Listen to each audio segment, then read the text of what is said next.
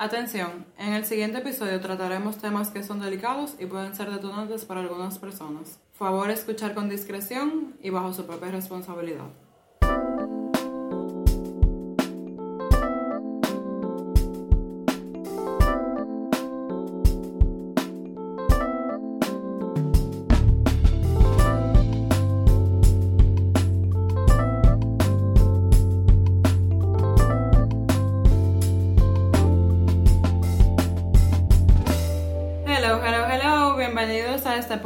Amiga Date Cuenta. En el día de hoy nos acompaña Mabel Camaño, Hola. quien aparte de ser una amiga muy querida también es colega y fue mi profesora en la universidad. Hace el- no tanto tiempo. Hace no tanto tiempo. no tanto tiempo. En el día de hoy traemos un tema que la verdad se me ha hecho un poco difícil arrancarlo por lo denso que es, pero vamos a hacer el intento de, de mantenerlo en niveles manejables. A, la- a las dos, de Ah, sí. hecho, a las dos. Sí, porque incluso para nosotros es difícil. Y el tema del día de hoy es trauma. Podemos definir trauma así, de manera como aterrizada, la mezcla de pasar por una experiencia abrumadora y al mismo tiempo no tener las habilidades o herramientas apropiadas para lidiar con la situación en el momento. Eh, por eso es que es tan fuerte la marca. Y yo entiendo que lo más difícil de integrar el trauma es que uno se queda como tan traumatizado, valga la redundancia, y, y tan como dentro de, de ese bachecito que uno no lo ve hasta que otra persona se lo dice. O hasta que no podemos comparar con alguien más. Sí, en estos días yo vi un meme que me dio mucha risa, pero, pero fue como de, como dicen los venezolanos, de, ay, duele la verdad. Y era, decía, salía un muchacho como, como llorando, como con lagrimeando, y decía como que cuando tú vas a casa de tus amigos y ves a todo el mundo genuinamente llevándose bien, compartiendo, y se siente ese ambiente así como de, de cariño y de bienestar, y, tú, y lo primero que tú piensas es como que, wow, ¿y ustedes de verdad viven así? ¿Cómo así, viejo? Yo creía que eso no me pasaba Yo en la creía que eso televisión. nada más pasaba en la película. Sí, hay veces, por ejemplo, me acuerdo de una persona que yo conozco que un primo fue a visitar y se dio cuenta que ella era la única persona que estaba como trabajando en la casa. Ella era la hermana mayor, pero eh, como que ella era hija de otro matrimonio. y bueno, de otro matrimonio de la mamá. Y el primo estaba escandalizado de, pero ¿por qué nada más eres tú? ¿Pero por qué solamente eres tú? Y el primo, que era como mucho más pequeño, se puso con ella a fregar porque se sintió como, Fuera de sitio. sí, Totalmente. y como hasta culpable. A mí, a mí me pasaba eso, por ejemplo, cuando yo iba a casa de la familia de la esposa de mi papá. Ok. Porque la dinámica es tan diferente a la que hay en mi casa. En el sentido de, de eso mismo, de, de que todo el mundo de verdad se lleva bien. Y, y ojo, no es que son estas familias perfectas, eso realmente no existe. Pero lo importante es que el.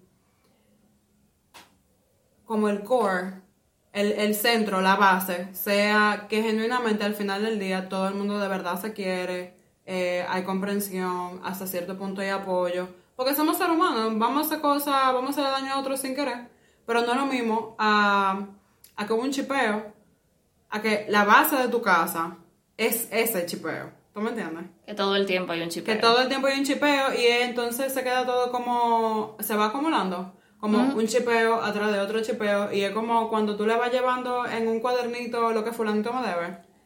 Uh, cuando, cuando se hacía la lista en el curso de quién habla y por cada vez que tú hablas pierde un punto y de repente hay 50 puntos y no se le puede quitar 50 puntos a una gente. Así mismo. Eh, me, me acuerdo un poquito la dinámica de algunas parejas en las que eh, tú no puedes decirme eso ahora porque hace tanto tiempo tú me dijiste tal cosa y antes de eso tú me habías dicho esto y esto y esto.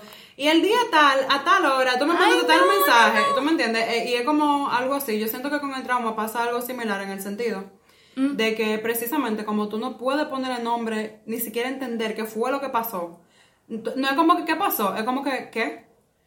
Que como que todo se va acumulando, Sí. es como que tu ventana Sí. de, de tolerancia emocional ya está al borde todo el tiempo, porque hay una tarea pendiente que es procesar eso. Sí, y de hecho hay mucha gente que no entiende que hay, que no es que la gente está haciendo show porque quiere hacer show o que no es que la gente es débil. A veces lo que pasa es que no se está viviendo solamente la situación que acaba de pasar, sino que a veces también se está viviendo situaciones que pasaron antes que tienen como la misma resonancia emocional. Y de repente no es que yo ahora con 33 años acabo de ver una cucaracha. Es que toda la cucaracha que yo he visto en mi vida, a las cuales yo le prefiero dejar la casa, se juntaron en este momento específico donde hay una cucaracha y está caminando para donde mí. Y, no. qué yo hago? Yo sé que me voy. Toma la llave. me hace mucho sentido. Eh, yo creo que esa es una de las razones por la que da tanto trabajo, por ejemplo, hablar de trauma y por la que se hace como tan doloroso. Sí. Porque valga, valga la redundancia, perdón. Eh, de por sí la experiencia es dolorosa, eh, dependiendo del, del, tipo de trauma, de, de, cómo haya sido la situación, de lo que haya pasado. Se puede vivir con dolor, con vergüenza, con culpa. Hay incluso un tema hasta de lealtad familiar, de los secretos familiares, de aquí no se habla de eso. O sea, por ejemplo, yo sé de, casos que la, a una persona la toca sexualmente un tío y de eso no se habla porque hay un tema con ese tío o ese tío es uno de los pilares de esa familia y eso no se habla. Y a veces pasa con comunidad entera, que lo hace mucho más difícil. Eh, piensa tú, figuras públicas o, personas dentro de una institución que tienen mucho poder. y, casi siempre que sí, comienza en casa y casi siempre es mucho más difícil cuando en casa, pero no solamente pasa en casa. Sino que se sigue replicando fuera de la casa, en, donde sea cuando sí, Sí, sí, sí. Y, de repente hay extraños a, los que nos llevan para que nos cuiden y esos extraños nos hacen daño. Y de repente, eh, pero como ese extraño de tu tío fulano, que de hecho tengo, me acuerdo de una amiga que decía que había que hacer una campaña de maleducación infantil. Porque aquí a todos los niños lo ponen a saludar a todo el mundo como si lo conocieran de siempre. Y en contra de su voluntad también, ese es un tema, porque es vulnerabilizar a ese niño a que eventualmente le pase algo y entienda que no hay nada malo con esto, porque ya en mi casa a mí me están diciendo esto es lo que yo tengo que hacer. Sí. Como por ejemplo, yo, yo conozco una muchacha que un tío, un día, eh, la besó con lengua. Y, y, ella, y ella dice que todavía hoy ella no lo, no lo vivió como un trauma, porque ya de por sí el tío tenía esa imagen de que era fresco, de que ponía mano, a las hijas, por ejemplo, le agarraba la nalga. Eh, como de esa gente que son sabrosonas, y dentro de sabrosona, tú sabes, como que hacen lo que quieran. Y se cruzan todos los límites. Sí, del otro, y entonces el otro, como, como de, entre comillas, es algo sutil, eh, es como que, que yo hago con esto. Como yo digo que no, porque nota, ah, es un tipo de, es un tipo de, de maltrato, de hecho, el, donde las cosas no quedan lo suficientemente claras para poder rechazar o no un avance. Y eso puede dejar un trauma. Claro. Volviendo un poquito también al tema de por qué se hace tan difícil hablar de trauma. Eh, hay, hay otra cosa que también me hace mucho sentido, que es el, ¿y si no me creen? Que por ejemplo se ve mucho con, las personas que fueron víctimas de abuso sexual. Sí, de hecho hay gente que no le creen y por eso no, o que en algún momento específico no le creyeron. Y ese que no me creyeran creó en sí un trauma que hace que la gente entonces no quiera hablar de otros temas o de ese mismo tema más para adelante. Claro, porque si con esto que, que, es tan fuerte y que yo no comprendo qué es lo que pasa, no me creen, imagínate con unanimidad, o sea... Claro. ¿Ya para qué? En base a esto, me parece interesante resaltar eh, cómo se va dando en orden cronológico el trauma en, en sí como si fuéramos a detallarlo. ¿Y cómo, ¿Y cómo se elabora? Ajá, exacto, cómo se elabora el trauma. Eh, primero ocurre el suceso traumático. Sí. Que más adelante hablaremos un poquito más sobre cómo se dan ese tipo de cosas, qué puede ser un evento traumático, cuáles son los tipos, entre otros. Ok. Eh, luego viene el shock, eh, que es la parte en la que la persona se queda como que, ¿qué está pasando? No entiendo, no comprendo. ¿Qué? Toma un periodo eh, más o menos eh, entre 24 y 36 horas, generalmente cuando se tiene la herramienta para poder elaborar qué fue lo que pasó. Porque en ese momento de shock es como si tú estuvieras en pausa. Sí, y usualmente el shock nos ayuda a poder lidiar con la situación como si estuviéramos un poquito desconectados. Em, y de repente, digamos que si la persona tuvo un accidente automovilístico, para poder lidiar con el accidente como tal, es importante que se mantenga muy, muy, muy coherente y que se mantenga muy, muy, muy racional. Entonces, en parte para eso es que nos sirve y nos ayuda el shock.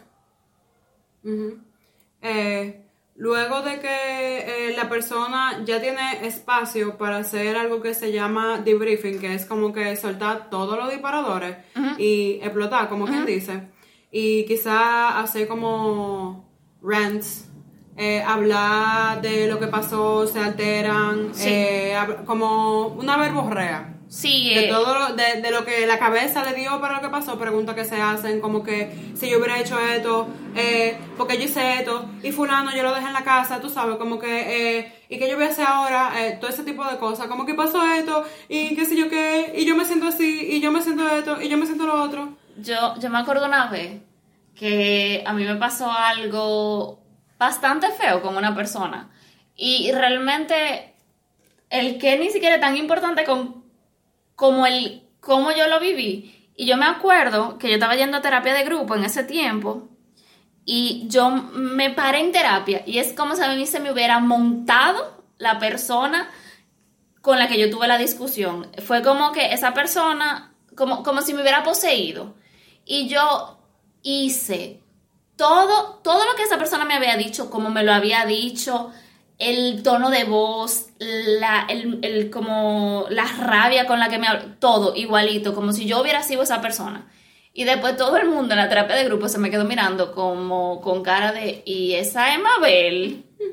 Porque yo en general soy una persona que, aunque puedo ser muy efusiva, tiendo a ser como más tranquila y callada y todo el mundo se quedó como, ellos estaban en shock por mí en ese momento.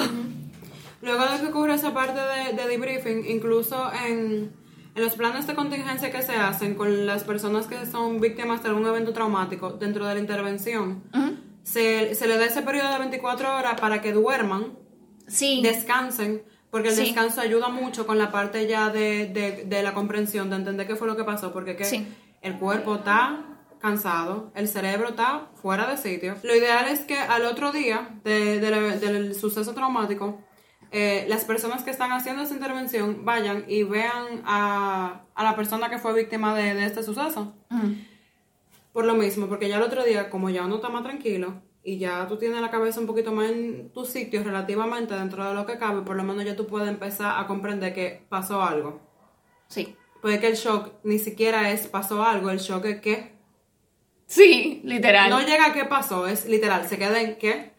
Luego y... comienza la parte ya de, de, la elaboración de la narración del trauma, que es cuando la persona puede atar los cabos sueltos y, y como tomar los retazos de lo, de lo, que se acuerda que pasó y decir, ah, espérate, es que mira, yo estaba en el carro, yo iba de camino a casa de fulanito, sí. me iba para comprar helado y cuando doblé en la calle se me metió una patana y choqué.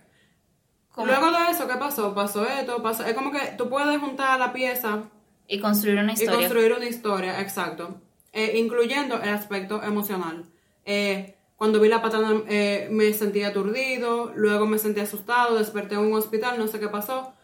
y así por el estilo. Lo que pasa, por ejemplo, para mí con el tema de, de trauma en la infancia es que un niño no tiene la habilidad de, de hacer esa construcción.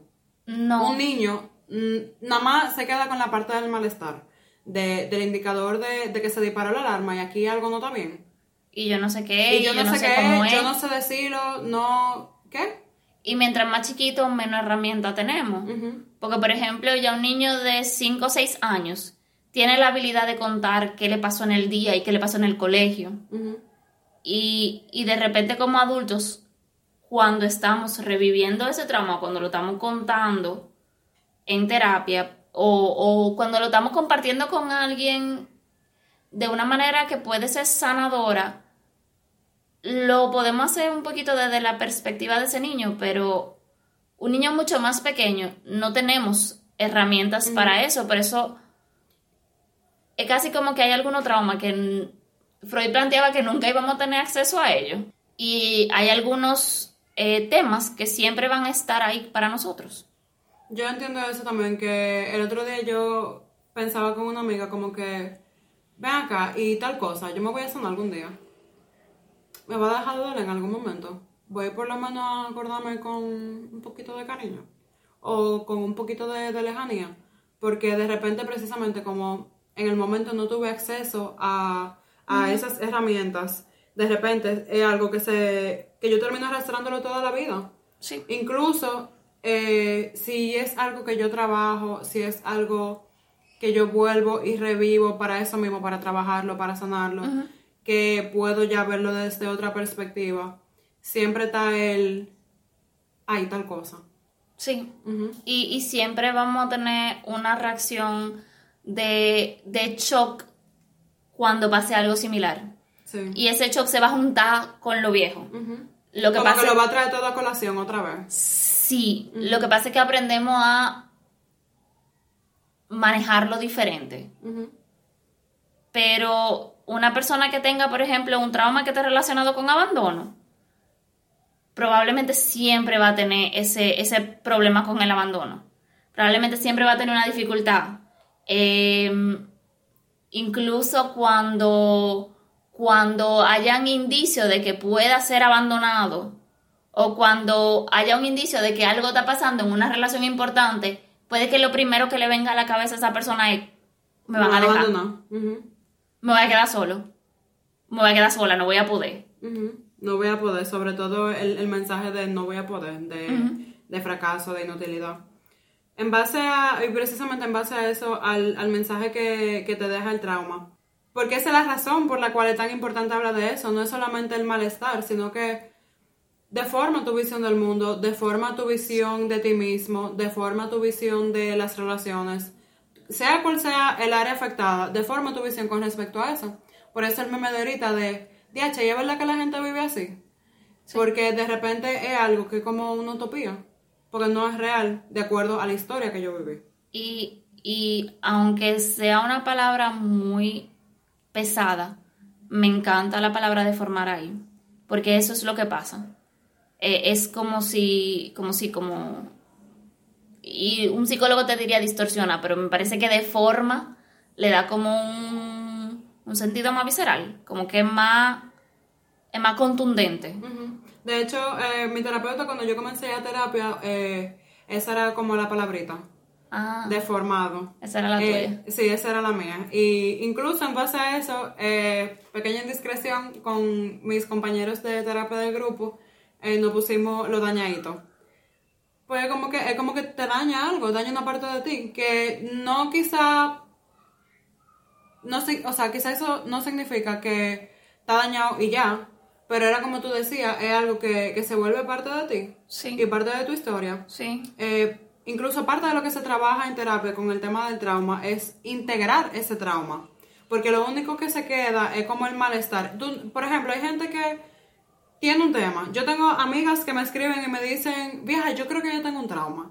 Eh, porque hay algo que como que no va. Hay algo que está como off. Es como si, si ese trauma, en vez de integrarlo y de estar consciente y de traerlo a la conciencia y decir, a mí me pasó esto, esto y esto y esto, y yo me sentí así, así, así, así. Y por eso, a veces yo hago esto y esto y esto, y el mundo yo lo veo así, así, así, y yo soy Sí. así, así, así. Sí. ¿Tú me entiendes? Va como por ahí. Eh, de hecho, eh, mi mejor amiga a veces trabaja pesado conmigo porque ella es uno de mis referentes. Yo, por ejemplo, estoy consciente de que yo tengo un trauma de abandono y probablemente por eso fue el primero que se me ocurrió. Entonces, cada vez que mi novio venía como medio quillao, yo me daba cuenta de una vez que él estaba quillao. Ahora, ¿qué era lo que yo pensaba? Eso fui yo que hice algo, eso es conmigo, él se va a dar cuenta que yo, y cuando él se dé cuenta, y tal cosa, no sé cuánto. Entonces yo... Era todo una movie. Claro, grandísima. Entonces yo agarraba y llamaba a mi mejor amiga y es como que, fulana, me van a dejar.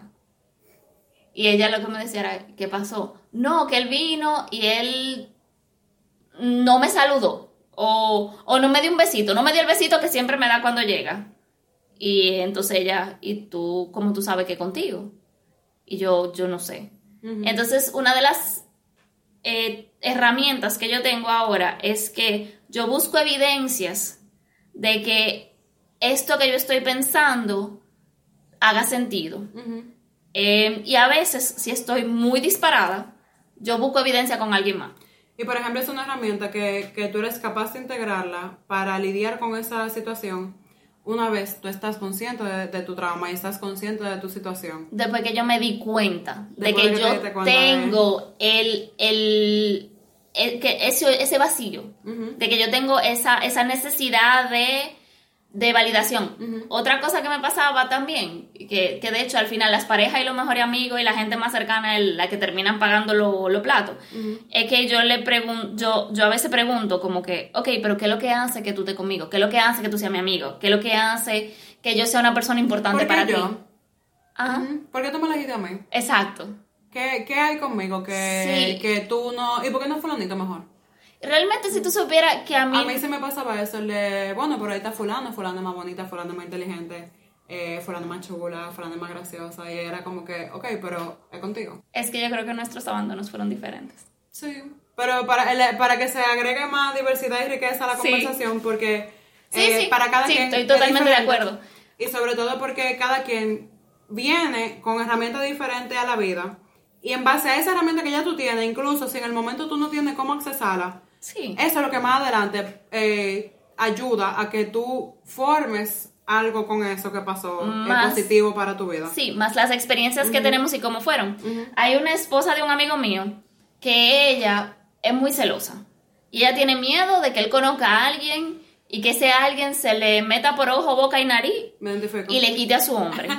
Y al principio yo no la entendía y yo me quedaba como, honestamente, hubo una parte de mí en un momento que se quedó como, "¿Y esta muchacha tan ridícula.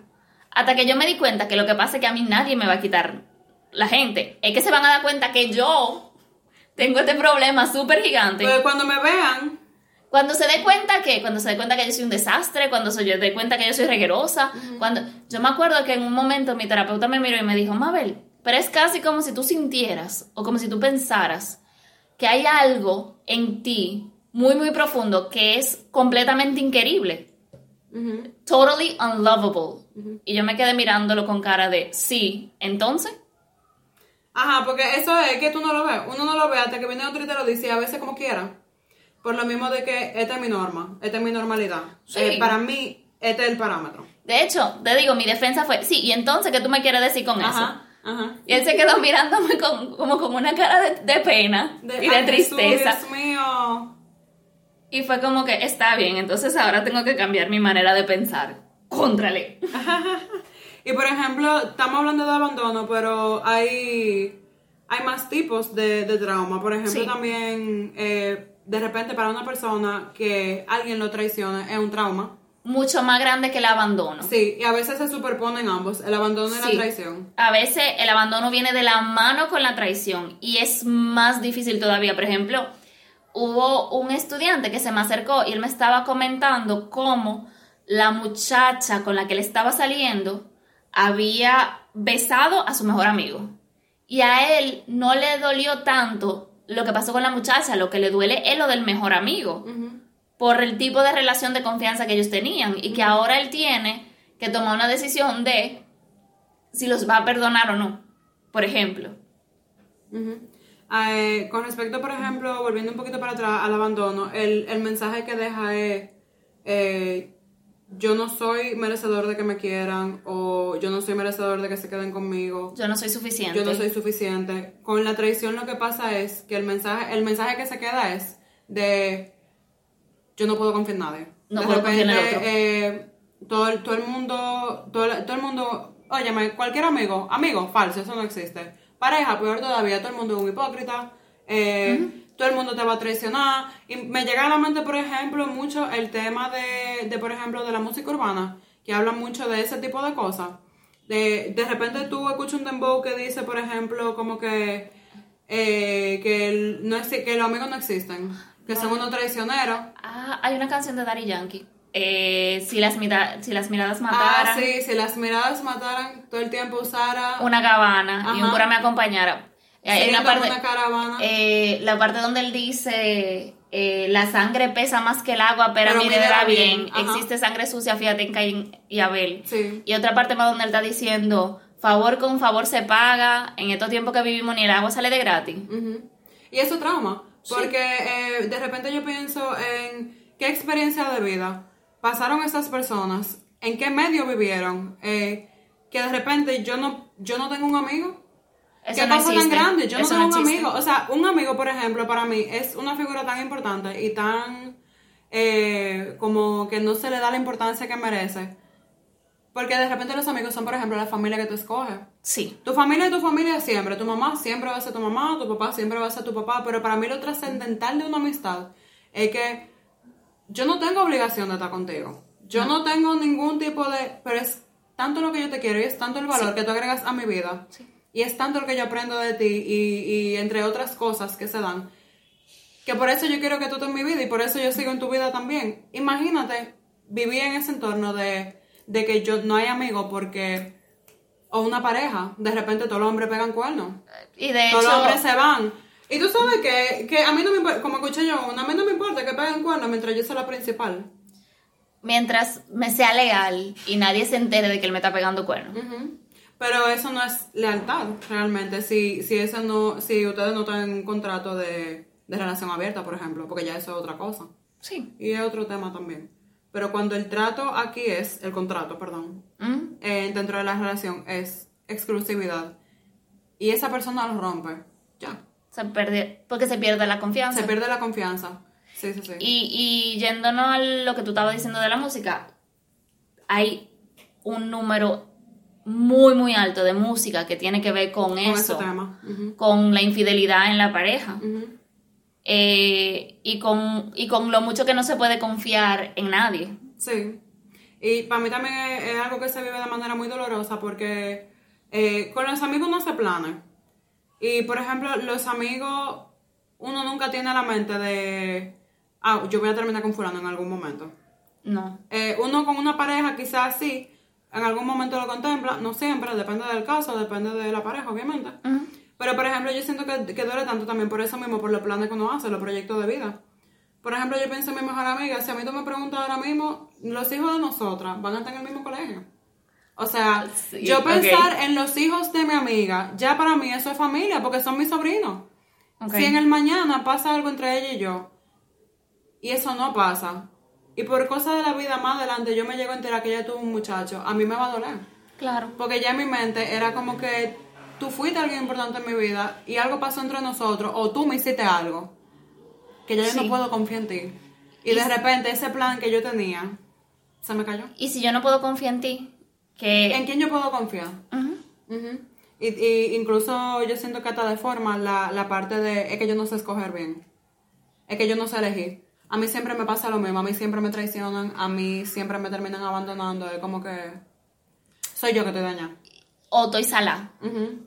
DH, sí, yo estoy salada. Estoy yo, yo lo que tengo una mala suerte. Y eso, eso, eso es un tema difícil porque cuando uno cae en esa distorsión, primero reconocer que esa distorsión está ahí, da trabajo. Y lo segundo es que volver a confiar cuesta. Sí. Porque ya fue una experiencia traumática y muy dolorosa. Sí. ¿Quién Y- quiere volverse a exponer? Claro, y más si empezó cuando éramos pequeños con alguien de la familia. Sí. ¿Quién fue que me traicionó? ¿Quién fue que me abandonó, por ejemplo? ¿Quién fue la primera persona que? Que yo siento que después todo lo otro se miden con ese. Y que todo lo otro hacen que resurja el sentimiento y la vivencia de ese primer abandono o de esa primera traición. Siguiendo con otros tipos de trauma, también se encuentra el trauma sexual, Ese es muy que horrible. para mí es de lo peor porque toca tantas cosas, tantas teclas Sí. al mismo tiempo. Sí, Y lo más fuerte es que muchas veces no necesariamente tiene que haber eh, una penetración, por ejemplo, o una relación sexual de por medio. Puede ser una mirada. Y una de las cosas yo creo más difíciles es que se invalida de una manera muy fuerte. Es como, eh, o sea, usualmente el mensaje, que es una traición, es, y por eso que tú estás así. Ujú. Y eso se vive como una traición. Sí, entonces ya hay dobles razones para quedarse traumatizado. Claro. Eh, otra de las cosas que a mí me parece como muy fuerte con este tema es el tema, por ejemplo, de, de qué es lo que se queda afectado y de, por ejemplo, la dinámica que ocurre entre el abusador y el abusado. Y es que muchas veces, incluso el- la persona que fue abusada no dice nada, porque es como que toda la culpa de la situación termina absorbiéndola. Sí. Y es como que eh, el- mensaje también que le da la persona de, de tú no puedes decirle a nadie, si tú no le dices a nadie, yo te voy a comprar tal cosa, o peor todavía, si tú le dices a alguien, yo voy a matar a tu mamá. Si tú le dices a alguien, yo te voy a matar a ti, Te van a dejar de querer. te van a dejar de querer. Puede que tú eres una querosa, tú eres una sucia. Fuiste tú que... mi- Mira lo que, Fuiste tú que me provocaste. mira lo que tú me estás haciendo hacer. Mira cómo tú me pones. Puede que tú andas de provocadora por ahí. ¿Quién te manda a ti a salir con, esos, con esos chorcitos? Y de repente una niña de 5 años. Dime. ¿Qué sabe una niña de 5 años de la sexualidad a ese punto? No. Lo más que llega una niña de 5 años es que yo soy hembra y él es varón. Y que a mí me gusta usar vestido. Entonces las niñas usan vestido y los varones usan pantalones. Cosas así. Que son cosas que... Y tiene el cabello largo. Exacto, y tener el cabello largo. Que son cosas, son nimiedades que eventualmente eh, van cambiando así como, pero es como lo más básico. Perdón, es que me acabo de acordar de la hija de una amiga mía que le estaba diciendo a la amiga mía algo así como, mami, pero tú eres varón porque tú tienes el pelo corto y las niñas tienen el pelo largo. A ese nivel de inocencia. Entonces, como, como una, una personita Sí. en ese nivel de inocencia puede ni siquiera provocar a nadie? ¿Qué es eso? ¿Qué es la provocación? Yo siento que otra de las cosas también que, que es como trascendentales de, de la- del trauma sexual y del abuso sexual es que de repente me están poniendo en contacto con un aspecto de mi vida que para el que uno yo no estoy listo y aunque sea algo placentero porque lo es hay mucha gente que incluso no ve el abuso sexual como tal porque yo me lo disfruté y de repente eso es como otra fuente de trauma Sí. y de culpabilidad De hecho, yo conocí una muchacha que su esposo se la prestaba a sus amigos. Y una de las cosas que él le decía es, pero tú me estabas diciendo que tú no querías y mira cómo tú estás ahora, tú estás mojando. A ti sí te gusta. Y ella no le gustaba, pero ella se sintió muy culpable por mucho tiempo por eso. Sí, ahí volvemos a lo mismo de, de que al final la víctima siempre termina como quedándose con la culpa de la situación. Y por eso muchas veces es muy difícil, y eso yo siento que pasa con todos los tipos de trauma. Eh, vamos a seguir detallando, pero algo que a mí me gustaría decir antes de es que muchas veces la persona que fue traumatizada se quedó con, con la culpa de esto fui yo.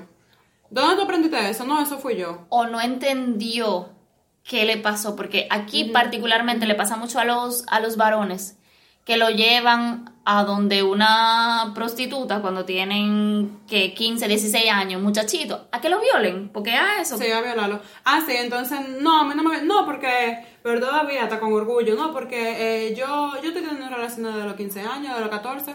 Mi primera vez fue a los 14 años, con una tipa de 22.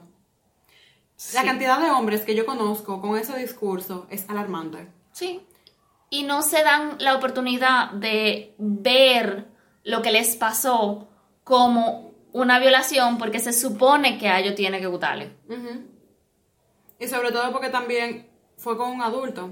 Eh, raras veces de lo que yo he escuchado, y claro que debe de haber, y debe de haber muchísima gente en esa situación, pero pocas veces son gente de la misma edad. Siempre es, eh, eh, siempre hay un desequilibrio en cuanto a, a- a jerarquía y posiciones de, de- de- de autoridad. Y eso es lo que lo hace. Eso es lo que lo hace un violación. abuso y una, vi- y una violación, sí. Otro tipo de trauma también es el ataque psicológico, Sí. como por ejemplo eh, cuando los padres o adultos utilizan el sarcasmo con niños pequeños. Un niño pequeño no entiende sarcasmo. No, a veces un adulto no entiende sarcasmo. A ver, exacto, imagínate un niño pequeño, un niño pequeño se queda como que tú te estás riendo de mí, que es lo gracioso, no comprendo. Y se queda como en ese mismo qué. A, a mí particularmente me pasó que como que un, un medio relajo era como que te voy a poner de castigo por sospecha. Ujú, ¿Entendí ahí? Por sospecha. Ujú. Y yo duré un tiempo pensando que sospecha era algo malo que yo estaba haciendo o pensando. no te rías, contrale. Ay, perdón, claro. No, está bien. Yo misma como que a veces ahora me puedo reír de eso, pero yo duré mucho tiempo pensando que sospecha era algo malo que yo había hecho o que yo estaba pensando. A veces yo me quedaba, pero es que me están leyendo la mente. Y para mí este, este es muy fuerte también, porque es que es tan sutil, que, que juega incluso con, con tu percepción de las cosas en el sentido de, pero que espérate, o sea, esta gente está, ¿qué es lo que esta gente está haciendo? Por ejemplo, el gaslighting. Sí, El, sí. el tú estás loca, claro que no. Tú no me dijiste eso nunca. Claro que no. Mira, yo no he hablado de eso. yo conocí, yo vi un caso que fue muy extremo, donde el papá, eh, la muchacha tenía 20 años, 20 y pico, estaba en la universidad. El papá le cambiaba la cosa de sitio para decirle, no, eso no estaba ahí. Em, y la, des- desacredi- la desacreditó con la familia. El, el papá abusaba físicamente de la mamá, o sea, er- era violento con ella.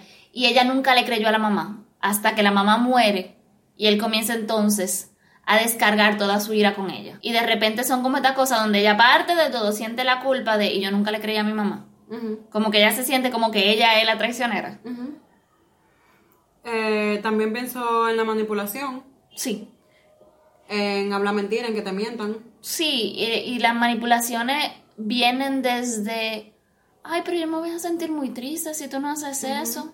Que volvemos un poquito atrás con el primer episodio de, de las sí, madres. de por Dios. Ay, las madres son muy manipuladoras a veces con, con muchas cosas y quizás no es con mala intención, pero definitivamente es manipulación. Sí, y, y es- y es un tipo de trauma, porque que Crea una un trauma. culpa, o sea, al punto de, de, como mencionábamos en el episodio anterior, de me quiero ir de la casa y no puedo porque entonces la voy a abandonar. Pero es que es el ciclo de la vida. Así que funciona Así la que vida. funcionan las cosas. Incluso la, la relación madre-hijos, cuando los hijos se van de la casa, mejor increíblemente. Yo, todos los Sí. amigos que yo conozco que se Sí. mudaron de su casa, se llevan Muchísimo mejor. excelentemente. Uf, muchacha, una chercha. Hasta se llaman todos los días nada más para chimear, cosa que nunca pasaba cuando vivían en, en la misma casa. Porque ya se, se puede dar el, el espacio de yo tengo mi casa, tú tienes la tuya y ya estamos en un, en un nivel eh, de iguales. Y se escoge estar con la madre. Más que... No, que yo estoy contigo por obligación. Entonces no es lo mismo. Definitivamente no es lo Y mismo. de que yo me acuerdo que yo estaba oyendo el primer episodio y como un montón de las situaciones que ustedes estaban planteando, yo me quedaba como, ay, pero esta es una situación que traumatiza. Ay, pero este es otro trauma más. Oh, mira, otro trauma. Oh, por Dios, pero son muchos Trauma, traumas. trauma, eso es trauma y trauma, muchachos. Trauma y trauma, trauma y trauma. Eh, otro tipo de trauma también, por ejemplo, valga un poquito la redundancia, ¿verdad? Eh, es la violencia. Para mí este se cae de la mata porque es algo como... Sí. Es el tipo de trauma como más tangible. Sí. Porque hay pruebas físicas. En Sí. el sentido de que no nada más son cosas que están en tu cabeza, sino que son cosas que tú puedes ver, palpar, tocar. pero que dan mucha vergüenza. Eh, y el- el- la violencia, el mensaje que deja es, tú no estás segura Ujú. o tú no estás seguro. Es el- la violencia lo que busca, sí, lo que busca es crear miedo. Mientras usualmente los tipos de trauma que son, o perdón, el- el- principalmente si es violencia sexual, está buscando como crear asco. Ujú. Y, y lo psicológico está buscando que la persona dude de sí misma. Muy bien. Otro tipo de trauma es atestiguar horror. En este caso, eh, pudiera ser eh, presenciar un robo, presenciar una violación, eh, ver videos, escuchar historias también, puede ser, porque la, mente es muy vívida, eh, la imaginación. Sí, es- a veces incluso es peor cuando, cuando no se tiene la imagen. Me acuerdo, por ejemplo, de unos amigos que se pusieron un día de que a inventar, buscando cosas en el dark web, y cayeron en, en una página de videos porno que son como, como gore. La pornografía gore es pornografía que incluye eh, actos violentos en cuanto a que matan gente, Hay pican sangre. pedazos, hay sangre, hay eh, de todo, hay tripa, o sea, se ve un regalo de cosas que cualquiera que, que lo puede ver realmente queda traumatizado si no está en esa En mentalidad. la película So. Exacto, básicamente, eso pero en porno, algo así. Oh. Sí, exactamente. Y uno de mis amigos me estaba comentando como que ya él sabía lo que él se estaba metiendo porque él entiende que la mente humana es muy depravada. Bien. Eh, Ok. Sí, se, otras cosas, pero bueno, y el, y el otro en- creía que sabía en lo que se estaba metiendo y cuando se encontró con la realidad quedó chocado. O sea, al sol de hoy ese niño no puede ver, por ejemplo, que un carro choca un animal y ver el animal aplastado por el carro porque no, lo, o sea, de verdad, de verdad, es como que lo perdí, me tranqué, game over. Como se, se pone en, en parálisis. sí, entra en modo parálisis y, y modo defensión completo, como que, alerta, suban toda la defensa y tú sabes, el escudo de una vez. Me acuerdo, por ejemplo, de un episodio de Glee, la serie, donde hubo un disparo y ellos duraron un episodio entero con miedo de que hubiera quizás una persona que fuera a disparar y el disparo fue un accidente. Entonces ahí, esa es la parte como de, de, de presenciar horror. Ellos no tuvieron ahí, no pasó dentro del contexto, no hubo nada que fuera completamente, que fuera una amenaza real, tangible. Pero el haber escuchado el disparo, de alguna manera ya provocó el, el horror en todos ellos. Y eso se convirtió en una situación traumática. ¿Cuál sería, por ejemplo, a tu entender, el, el, el mensaje traumático que se queda con este tipo de, de eventos? Para mí, aparte de, de que el mundo es un lugar inseguro, es no tengo cómo protegerme. Y eh, cualquiera pudiera haber tirado ese disparo. Dependiendo de la, de la la, situación. sí, y de la vivencia de cada quien hubiera podido ser un mensaje diferente. Porque, por ejemplo, eh, quizá para mí hubiera sido diantre la gente que está conmigo. Y yo no sé si tiene que ver con que yo fui profesora de niño chiquito. Y a mí como que siempre me, me, se me hace muy difícil la idea de que alguien que está bajo mi cuidado salga herido. Eh, pero también puede ser, y toda la cosa que yo no he vivido.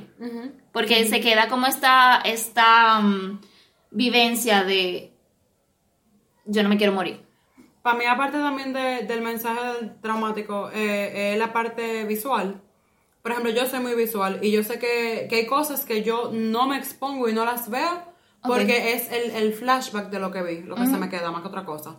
Por ejemplo, hay- una película, el director es Gaspar Noé, no recuerdo cómo se llama la película, pero la película va así como en, en retrospectiva. Ok. Y la película eh, comienza Ajá.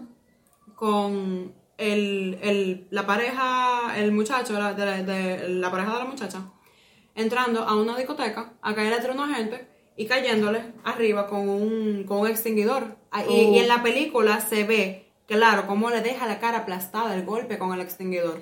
Y pero de ahí se va poniendo peor porque la razón por la que hizo eso fue porque ese muchacho violó a su, a su esposa. Y se ve, después de ahí sigue y se ve, por ejemplo, la escena de la violación completa. Yo recuerdo que esa película, yo la quise terminar de ver, no recuerdo ni por qué, yo creo que ya por, por terminado de verla.